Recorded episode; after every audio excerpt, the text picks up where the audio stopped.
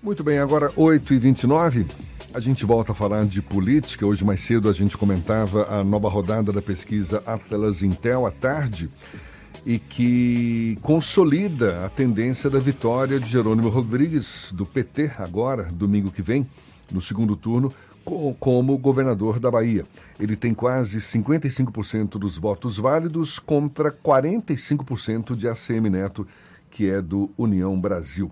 Sobre esse cenário na semana da reta final para conhecermos o futuro governador do estado, a gente conversa agora com o senador Jacques Wagner, do PT. Mais uma vez conosco, seja bem-vindo. Bom dia, senador. Tudo bom? Bom dia, Jefferson. Bom dia, Ernesto. Bom dia, Levi. Bom dia a todos aqui que nos acompanham. Bom dia a todos vocês que estão nos acompanhando pela Tarde FM, no Isso é Bahia. Eu Olha, me lembro, eu me lembro, o senhor num determinado momento ficou numa situação meio desconfortável, não é?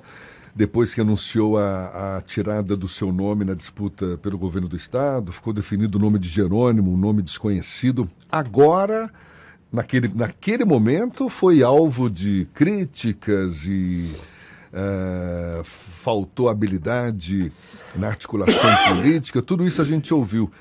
Como é que o senhor está avaliando então... esse momento atual em que se comprovou, não é, a, a, essa aparente situação mais confortável de Jerônimo, o que não se previa no comecinho quando o nome dele foi lançado? Não, Jeff, você falou a verdade. É, quando eu anunciei que tinha decidido não ser candidato mais uma vez ao governo do Estado e que a gente montaria uma chapa, é óbvio que a taxa de crítica foi lá em cima. Daqui, do meu partido nacionalmente, muita gente aborrecida comigo, falou: ah, você está entregando o, o Estado para a família dos caras de novo, tem que ser você, só você ganha. E eu tinha essa convicção. Primeiro, que não tinha muito sentido ficar ping-pong eu e Rui. Eu sou contra essa coisa hereditária na, na política, de ir passando, porque a política não, não é, por assim dizer, um negócio, ou pelo menos não deve ser um negócio. Então, eu já tinha avisado a Rui lá no começo, há oito anos atrás, que a minha ideia era buscarmos o nome de renovação.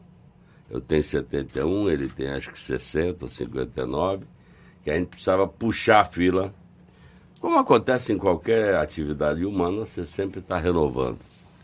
Bom, acabou que todo mundo ficou no conforto. Não, qualquer coisa, pega aí o, o regra 3, o velhinho, como eles chamam, e bota pra coisa. Aí até que chegou um ponto que eu disse, olha, Rui, eu não vou dar uma do nosso adversário, que em 2018, na última hora, disse que não seria, acabou jogando uma bucha de canhão para um colega dele de partido. um boi de piranha. É, um boi de piranha, na verdade. Então, na verdade, antes de Jerônimo, a gente estava tentando montar uma chapa com os parceiros, com o PSD, com o PP. Só que essa chapa não, não se consolidou, não havia acordo. Eu não sei se você lembra, Jefferson. Nós ficamos praticamente dois meses e meio. Ou, não, dois meses e meio, não, três semanas nós ficamos com o nome de Otto anunciado como candidato a governador e ele dizendo que não, que ele estava pleiteando ser senador. Foi uma, uma fase Até que de, eu fui numa de, rádio. De indefinição total. É. Né? A gente estava sangrando. E eu tenho responsabilidade sobre o grupo, porque ajudei a construir, ajudei esse começo de caminhada. Bom, aí chegou um dia que eu tive que tomar a decisão, fui lá, comuniquei a Rui e anunciei que Rui ia ficar até o final do mandato, como eu tinha ficado também em 14, né, que eu fiquei até o final, que ele iria ficar e a gente escolheu uma pessoa é, do PT. E aí brigou com o João Leão também? Não, aí na hora que a gente anunciou isso, o João Leão tinha a perspectiva de Rui vencer senador e ele, e ele como ficaria governador até o fim meses. Mas não fechou a chapa. Então teria que voltar o PT, Otto como senador, e o PP ficaria de novo com a vice. Mas o PP, na medida que nem João Leão nem Cacá Leão podiam ser vice, porque ele já tinha dois mandatos e o filho também fica impedido de ser o mesmo cargo, eles é, se chatearam com a forma como foi anunciado e resolveram sair, mas estava preservado o lugar deles. E aí nós escolhemos e recaiu sobre Jerônimo pela sua história toda, de 12 anos na gestão, quatro federal, oito aqui estadual, o sucesso que ele tinha tido com todo o pessoal de agricultura familiar, e não é pouca coisa, são 3 milhões de pessoas, e o trabalho que ele vinha fazendo, que começa a dar fruto agora nessa área de educação. É um cara mais jovem, super boa formação, é um, é um vitorioso, nascido numa cidade pequena do interior da Bahia, fez o esforço que milhares de baianos fazem, de vir, veio para Cruz das Almas, fez o curso dele, veio para Salvador, fez concurso e é hoje professor concursado da Universidade Estadual de Feira e se dedicou, como engenheiro agrônomo que ele é, ele se dedicou muito exatamente a essa área. Na área federal, ele trabalhou também no Ministério da Reforma Agrária e com o Rui nos primeiros quatro anos na Secretaria de Desenvolvimento Regional, que cuidava basicamente do pessoal da pequena agricultura. E aí, Jefferson, é, eu acho graça, eu até escrevi um artigo, não sei se já saiu, que Saiu é no bruxa, sábado, acho. É, não é mágica, nem bruxaria, nem idolatria. Eu não faço mágica nem bruxaria, não tenho esse dom. Agora, a gente faz uma análise política do que, que a gente tem na mão, que é o que vai ser julgado pela sociedade baiana no domingo e brasileira. Então, o que, que a gente tem na mão como grupo, como família política? Eu sempre me orgulho muito de falar família. Óbvio que o protagonista fui eu, hoje o protagonista é Rui, e amanhã o protagonista vai ser é, Jerônimo. Mas ninguém faz nada sozinho. É equipe, é objetivo, é formação. Então o que, é que eu dizia? Nós temos um avião em cima, que é o presidente Lula. Que não é idolatria. O que o pessoal tem do Nordeste do Brasil é gratidão a ele. É totalmente diferente. Não é por bitola, não é por fanatismo que o povo vota. Vota porque nos anos, aliás, não sou eu que estou dizendo, o Banco Mundial, que é insuspeito, disse que a década de 2002 até 2010, ou de 2000 até 2010, ah, o período dele foi a década de ouro da economia brasileira. Por quê? Porque a economia crescia, o desemprego caía, a inflação estava controlada e você tinha uma melhora social muito grande. Milhões de pessoas que saíram da extrema pobreza, milhões de pessoas que deixaram de passar fome, outras tantas que entraram na chamada classe média. Quer dizer, na verdade, aquela primeira faixa de classe média, que vai até 5, 6 salários mínimos. Bom, e as pessoas vendia-se muito carro, tudo bem que era carro 1.0, que era o que o pessoal podia comprar, mas acabou que botou, trocou geladeira, fez um puxadinho, melhorou. O filho foi para a universidade, viemos com cinco universidades federais novas é, para cá, para a Bahia, tantas escolas técnicas. Então, eu digo o seguinte: aqui não tem bruxaria, nem tem mágica. Eu fiz uma análise, graças a Deus essa análise está é, se confirmando, porque eu brinco sempre, Ernesto Levi, que política não é prato feito, política é cardápio. Você escolhe o caminho, às vezes dá certo, às vezes dá errado. Você entra no restaurante, pede um prato e diz, Ave Maria, fui pedir esse prato, estava ruim, era melhor ter pedido o que eu sempre peço. Então não tem prato feito na política. A gente construiu uma trajetória, trabalhamos e estamos ainda trabalhando até domingo muito, todo mundo, a militância de todos os partidos. Jerônimo não para. Agora, sem querer desmerecer Jerônimo, longe disso, não é o caso, mas se não fosse Lula, ele não teria esse, esse desempenho que está tendo hoje. É por isso que eu estou falando, é um time é uma lógica dentro da política. As pessoas, você tem razão. É claro que Lula é um grande puxador, como foi para mim. Em 2006, o que, que eu era? Um deputado federal de 50 mil votos. Tinha tido uma candidatura em. Do... Reparei, eu fui candidato em 2002, quando o presidente Lula ganhou pela primeira vez. E eu não ganhei, mas fiz 37,5% dos votos. Que já foi um resultado que assustou todo mundo, mas não ganhei. Passado quatro anos do governo dele, que eu tinha trabalhado como ministro do Trabalho, depois eu fui para articulação política, é, coordenei o Conselhão, eu vim ser candidato aqui contra a vontade dele, que ele achava que aqui o grupo, nosso adversário, era imbatível. Eu falei, não, presidente, eu tenho certeza que depois de seus quatro anos, o pessoal vai querer ver na Bahia um governo, não é igual, mas com as mesmas características que o senhor está fazendo, com foco no social, com prioridade para quem mais precisa. E não deu outra, ganhei com 53%, 54%. Foi quando Rui, derrotou o Paulo Souto, né? É. Depois Rui, em 2014, que foi a primeira vez que ele ganhou, quando a gente apresentou ele, ele tinha sido deputado federal, eleito com 200 mil votos, tinha trabalhado comigo, mas formalmente, na pesquisa, ele tinha 3, 4, 5 de conhecimento. E Paulo Souto, de novo, tinha, sei lá, 70. Ele foi crescendo o quê? Bom, ele tinha um fiador, que era o governo que a gente vinha fazendo, que estava bem avaliado, e tinha, não era mais o Lula, era a candidatura de Dilma, mas até já mais difícil, que Dilma já ganhou a segunda dela apertada para o Aécio. Agora, a história, de uma certa forma, se repete. As pessoas perguntam, ah, quer dizer que todo lugar que o Lula estiver bem elege o governador? Não.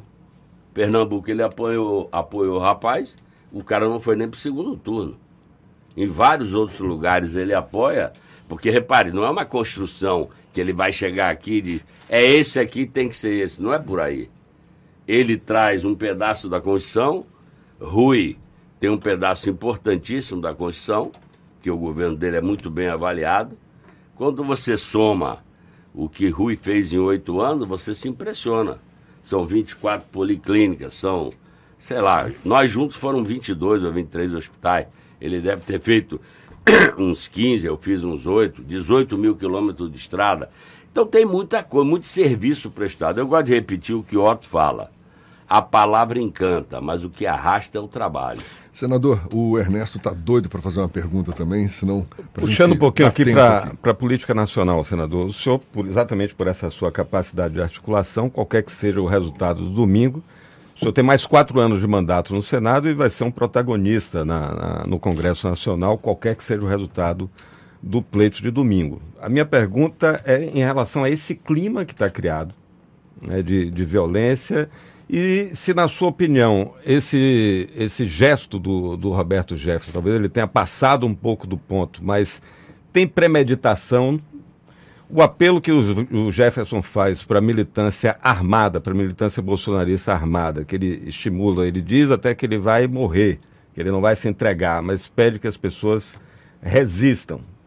Né? É, nesse cenário, senador, as medidas tomadas pelo presidente do TSE, inclusive em relação a meios de comunicação que propagam notícias falsas, desinformação, etc., a exemplo da Jovem Pan, que tem sido muito citado, mas não somente a Jovem Pan. Como é que a gente freia essa condição para manter a democracia ainda andando, senador? Olha, primeiro é bom caracterizar que a postura do Roberto Jefferson, eu conheço ele porque eu fui ministro do Trabalho e ele era da base de sustentação do governo na época do Lula, pelo PTB. Ele é uma pessoa realmente muito intempestiva, muito violenta na sua natureza é, pessoal. Óbvio que ele perdeu tudo, porque a filha foi candidato, não se elegeu, ele não podia ser candidato. Então ele está vendo a água correr pelos dedos e entra em desespero e, como qualquer desesperado, apela para a última questão, atirar no carro da Polícia Federal. Eu pessoalmente acho que é deplorável a postura dele eu acho que é correta, é uma agressão a, uma polícia pública, entendeu? Não é você no meio da rua, se o marginal vai lhe atacar se ele tiver uma arma, se defender. Na verdade, a polícia estava trazendo uma ordem, é, sei lá, de prisão, de cumprimento de prisão domiciliar, e ele diz, faz aqueles áudios todo gravando, xinga, como já tinha xingado a a ministra Carmen, a ministra Carmen Lúcia, depois o ministro Alexandre. Repare, nem toda decisão que o Alexandre toma, eu sou obrigado a concordar. Porém, no sistema brasileiro, aquela é a Suprema Corte. Óbvio que quando eles mandaram prender, não foi eles que mandaram prender o Lula, mas quando a justiça mandou prender o Lula, é lógico que eu fiquei inconformado, que eu sabia que aquilo era uma armação. O que, que eu vou fazer? Atirar em quem fosse o oficial de justiça, fosse me prender? O Lula, contrariado, segurou 500 dias de, de, de prisão. Não é pouca coisa. Não é todo mundo que tem psicológico para aguentar um negócio desse e sair ainda para fazer inteiro. todo o trabalho que ele estava. Então, para mim, é um absurdo a atitude. Eu também sou um democrata, então acho que a liberdade de imprensa, de opiniões, tem que ser exercitada. Agora, todos nós sabemos que a indústria da fake news, inclusive com robô fora do país, virou uma indústria de que as cortes superiores deram espaço demais para essa indústria. Porque, por exemplo, CPI das fake news, CPI, CPMI flagrou muita coisa. Mas a parou, CPI da Covid concluiu. também encontrou muita coisa. Nada disso virou inquérito, ninguém foi preso. Ah, não sei, o Roberto Jefferson está preso, né? Não, repare, aquele disso. rapaz que invadiu lá o negócio da Lava Jato foi preso. Aquele que invadiu, que na verdade desmascarou a Lava Jato, aquele o, hacker. O hacker. Então, eu acho que a gente tem que trabalhar. Você me perguntou se acha que essa violência vai ficar. A chegada de Lula à presidência da República, com esse ambiente que está em torno dele, de pacificação, de governar para todos, eu acho que diminui muito. Mas eu não tenho ilusão. Essa moçada que se abraçou com arma eu acho que esse é um mal que veio e vai ficar por algum tempo no Brasil, como existe, infelizmente, em outros lugares. Toda hora você vê nos Estados Unidos alguém pega uma arma, entra numa escola, mata 10, mas tudo. Por isso que eu sou contra essa, desculpe o termo, libertinagem que fizeram com o uso de arma. Nós tínhamos 100 mil armas na mão de civis, hoje tem 600 mil. O tal do CAC, que era clube de atirador, não sei o que lá, virou moda. Todo lugar que você vai agora tem cinco, tem dez. Aí pronto, todo mundo tá. Agora, quem quer fazer arma para atirador não é aquele tipo de arma que o Robert Jefferson estava usando. Ah, ali. Um fuzil. Senador, para dar tempo de mais uma pergunta, o Levi Vasconcelos também quer participar, está aqui com a gente. Levi. Ô Wagner, voltando à Bahia aqui, me diga uma coisa a propósito do que você estava comentando aí do ciclo, né? Você, quando se elegeu governador, foi aquela coisa que ninguém esperava, foi lá e bateu no primeiro turno. Você se reelegeu também no primeiro turno, veio Rui Costa se elegeu no primeiro turno e se reelegeu no primeiro turno. Em 2018, tem segundo turno. É a primeira vez da era do PT no poder que tem segundo turno, mas de alguma forma o PT ainda botou Jerônimo, ilustre desconhecido, lá no segundo turno. Você acha que esse segundo turno que hoje é um sinal de decadência do PT ou é Jerônimo que é pouco conhecido e a Semineto que é bem avaliado e gerou essa situação? É que eu não gostei do termo decadência, mas vamos lá. É... Pode corrigir. Eu diria que você tem razão. Não, é que eu não acho que estamos decadentes. A gente se renova muito. Eu, mas eu concordo com você. É evidente que depois de 16 anos de governo, algum grau de desgaste você tem. Não tem o mesmo desgaste que o outro grupo, porque vamos ser francos, Levi, no outro grupo que governou a Bahia 40 anos, mas os últimos 16, quando eles retomaram o poder de 90 até 2006, mudava quem estava sentado na cadeira. Mas todo mundo sabe que quem mandava era ali na paralela na antiga sede do Correio da Bahia. Do Correio da Bahia. Todo mundo sabe que tinha ir lá tomar bênção para saber. Nós somos completamente diferentes disso. Isso aqui não tem dono. Você me vê dando ordem dentro do governo de Rui, nem ele vai dar ordem no governo de Jerônimo. A cabeça é outra. É por isso que eu diria que, apesar deles insistirem 16, 16, não é 16, é 16 deles. Por exemplo, quem manda hoje na prefeitura? É o que está sentado? Pelo que eu acho, não. Não é o que está sentado. Esse é o problema. Então fica com a mesma cara. Aqui na Bahia tinha 40 anos, é a cara do velho. Não tem mais. Hoje, quem está em cima do palanque, às vezes o pessoal, por que, que você não vai? Eu digo, porque a vez é de Rui. Eu estou aqui como fiador, como inaugurador da caminhada, por aí vai. Mas é ele que conduz o processo e vai ser Jerônimo. Então, essa é uma coisa. Óbvio que tem um, um desgaste. Agora, o segundo turno, na minha opinião, aconteceu por dois motivos. Um, você falou, que era realmente nós chegamos tarde com o nome do candidato. Se você se lembrar, quando a gente elegeu o Rui, que foi o primeiro sucessor, em 2014, ele foi para a Casa Civil é, três anos antes da eleição. Ele ficou um ano como deputado federal, depois veio para cá. Casa Civil o que, que é? É o coordenador do governo. Então, se fosse inaugurar estrada, escola, é, hospital, o que fosse, cabia o cara da Casa Civil lá. Mas então, fora isso, na sua reeleição, o senhor encheu a bola de Rui também. Ele saiu com uma votação consagradora como deputado federal, né? Não, é, mas aí foi o trabalho dele. Já estava ali escolhido o seu sucessor? Não, foi o mérito dele ter, ter, se ele tivesse furado, tivesse tido uma eleição pífia, seguramente não, sabia, não seria. Eu conhecia, considero, e está aí a prova, um cara sério, trabalhador, como Jerônimo é. Então eu acho que segundo turno tem duas coisas. Pode ter um pouco de desgaste, mas para mim tem principalmente, um, o fato que a gente escolheu muito tarde. Jerônimo foi apresentado em fevereiro. Nós batemos na trave. Essa que é a realidade.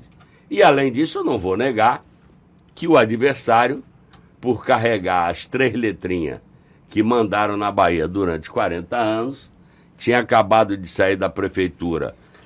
Fez, eh, evidentemente, quando ele sucedeu o João Henrique, evidentemente que a prefeitura dele foi muito mais organizada do que a outra, não dá para negar isso aí se beneficiou, porque metrô, viaduto, tudo que a gente fez, que Rui fez, cai um pouco na mão da prefeitura. Então, o nosso foi apresentado tardiamente, o adversário é um adversário que estava em campanha, sei lá, 10 anos, porque oito anos de prefeito, depois da campanha do sucessor, e que tem as três letrinhas que ficam ainda como um símbolo na Bahia. Então, é, e mesmo assim batemos na trave, né? 49,5. 40 mil votinhos.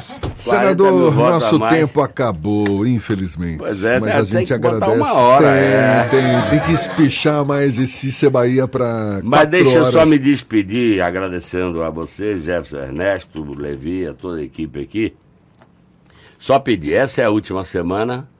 Eu acho que todo mundo tem que estar consciente. Acho que é muito importante sair para votar. A votação é mais rápida só são seis digitadas. É um três confirma, um três confirma. Portanto, é rápido, não vai atrasar tanto a, a fila. E, e vir em paz, né? Porque eu acho o seguinte, para mim, o dia da eleição é a festa da democracia. Não vamos entrar numa dessa de que com um braço a gente resolve, que Deus nos deu a mente para pensar, a boca para dialogar e eu ainda acredito que na democracia esse é o único caminho: dialogar com os diferentes, tentar chegar a alguma composição. Foi assim que eu governei, foi assim que Lula governou e é assim que ele vai governar.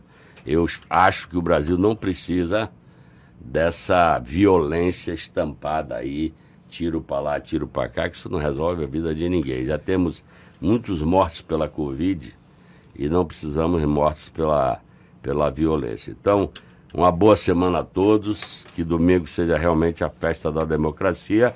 E eu não posso deixar de pedir que não se esquenta que é 13 lá e 13 cá. Ah, tá certo, valeu. Senador Jacques Wagner, conversando conosco mais uma vez, muito obrigado. Chegou a hora de falar de futebol.